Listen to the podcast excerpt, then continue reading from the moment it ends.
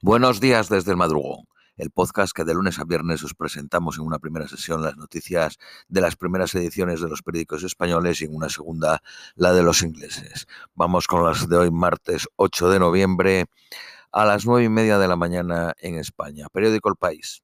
El gasto de los partidos en Estados Unidos alcanza niveles récord en las decisivas elecciones de este martes. La organización Open Search calcula en 16.700 millones de dólares el coste. La elección de 36 gobernadores en Estados Unidos eh, en una votación menor pero muy disputada. Los republicanos ganan terreno en estados tradicionalmente demócratas con un mensaje basado en la situación económica y el aumento de la criminalidad. Elon Musk, el CEO de Tesla llama y de Twitter, llama a votar por los republicanos. Ha criticado al presidente Biden por el apoyo de este a los sindicatos y a subvencionar la industria de los coches eléctricos. Hoy se define el futuro del Congreso para la segunda mitad del periodo presidencial de Biden. Se elegirá a 435 miembros de la Cámara de los Representantes y a 35 de los 100 senadores. Londres afirma que Rusia está perdiendo en la guerra más aviones que lo que es capaz de fabricar. Estados Unidos afirma que su apoyo a Ucrania seguirá siendo inquebrantable gane quien gane las elecciones hoy. Turquía propone ampliar un año el acuerdo para exportar cereales desde Ucrania. El acuerdo vence el 19 de noviembre. Ucrania anuncia que prepara locomotoras de vapor para seguir manteniendo servicios. 30 países y 20 organizaciones apoyan la Alianza Global contra la Sequía lanzada por España y Senegal. Cuenta con el respaldo de Estados Unidos, China y la Unión Europea para cooperar en la optimización de recursos ante la escasez hídrica. Periódico ABC. El empuje republicano disputa Nueva York. Baluarte demócrata. Pesos pesados demócratas en este, en este estado clave eh, sienten peligrar su escaño, un síntoma de la situación en todo el país. El líder de los mercenarios de Wagner reconoce injerencias rusas en las elecciones de Estados Unidos.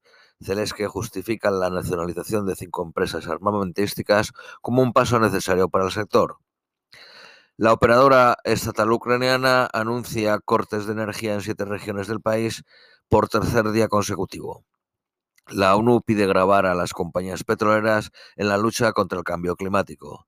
La cantidad de material que, orbita la Tierra eh, superó el pasado verano los 10.000 millones de toneladas métricas. Periódico La Razón. Biden apura las últimas horas de campaña para movilizar al electorado demócrata y evitar perder el control de ambas cámaras del Congreso en el eh, eh, resto de su mandato. La crisis económica lastra la popularidad de Biden pese a haber cumplido gran parte de su programa. Donald Trump confía en una arrolladora victoria republicana para anunciar que sería candidato en 2024. Polonia ya entrena militarmente a sus ciudadanos. El ejército ofrece cursos completos en 17 bases polacas. Periódico El Economista. CaixaBank crea un modo de pago para camioneros y capta 100.000 usuarios. Dará asistencia en viajes por Europa. La cervecera Dan compra a Carlsberg la británica Eagle Brewery. La directora del Fondo Monetario Internacional prevé que la inflación a escala global está cerca de su techo. Inditex da de comer a miles de sus empleados con menos entre con menús entre 15 céntimos y 3.8 euros en función del rango salarial el 25% de sus ingredientes son ecológicos y pueden escoger dos platos y un postre entre 10 opciones. Periódico 5 días. Según un juzgado, caerse en el baño durante el teletrabajo es un accidente laboral. Trabajo vigilará que Elon Musk, el CEO, de Twitter, cumpla la ley laboral con los despidos en España. La ley exige un ERE, o sea, un expediente de regulación de empleo, si afecta a más del 10% de empleados. Meca, la propietaria de Facebook e Instagram, hará despidos masivos. Vamos con las noticias nacionales españolas. Periódico ABC, Yolanda Díaz ya es un problema. El Partido Socialista teme que su pulso con Iglesias reste opciones a la izquierda en las próximas elecciones.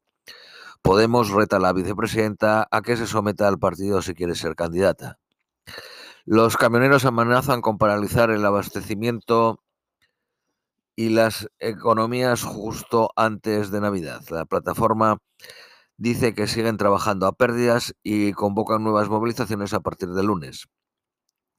Griñán se mm, vuelve contra la Fiscalía por llamarle corrupto y pedir su reclusión. El expresidente andaluz pide a la audiencia de Sevilla que frene su ingreso en prisión.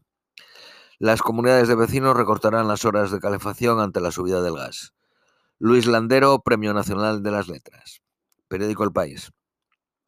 Los diputados constatan que parte de la tragedia de Melilla se produjo en zona bajo control español. Contradice la versión de Interior que sitúa todas las muertes en territorio marroquí. La Guardia Civil detalla que usó 65 pelotas de goma y 86 botes lacrimógenos durante la tragedia de Melilla y que el dispositivo se vio sobrepasado por el número de migrantes. Según el barómetro del país y de la cadena SER, Feijó se mantiene frente a una leve eh, mejoría de los socialistas. Vox encadena su sexto mes consecutivo de caídas y la derecha suma una mayoría insuficiente. Más Madrid denuncia ante el defensor del pueblo el caos de urgencias de Ayuso. Periódico La Razón. Ayuso aseguró que su objetivo en política es que Sánchez abandone Moncloa, no ir yo allí. Hay huelgas sanitarias en toda España, pero el activismo solo existe en Madrid, dijo Ayuso. El Partido eh, Socialista suspende el acto con varones para celebrar la victoria de 2019. Podemos abre la puerta a ir sin Díaz a las elecciones. Cuando termine de organizar su partido político, escucharemos su propuesta, dicen en Podemos. Esto es todo por hoy. Os deseamos un feliz martes y os esperamos mañana miércoles.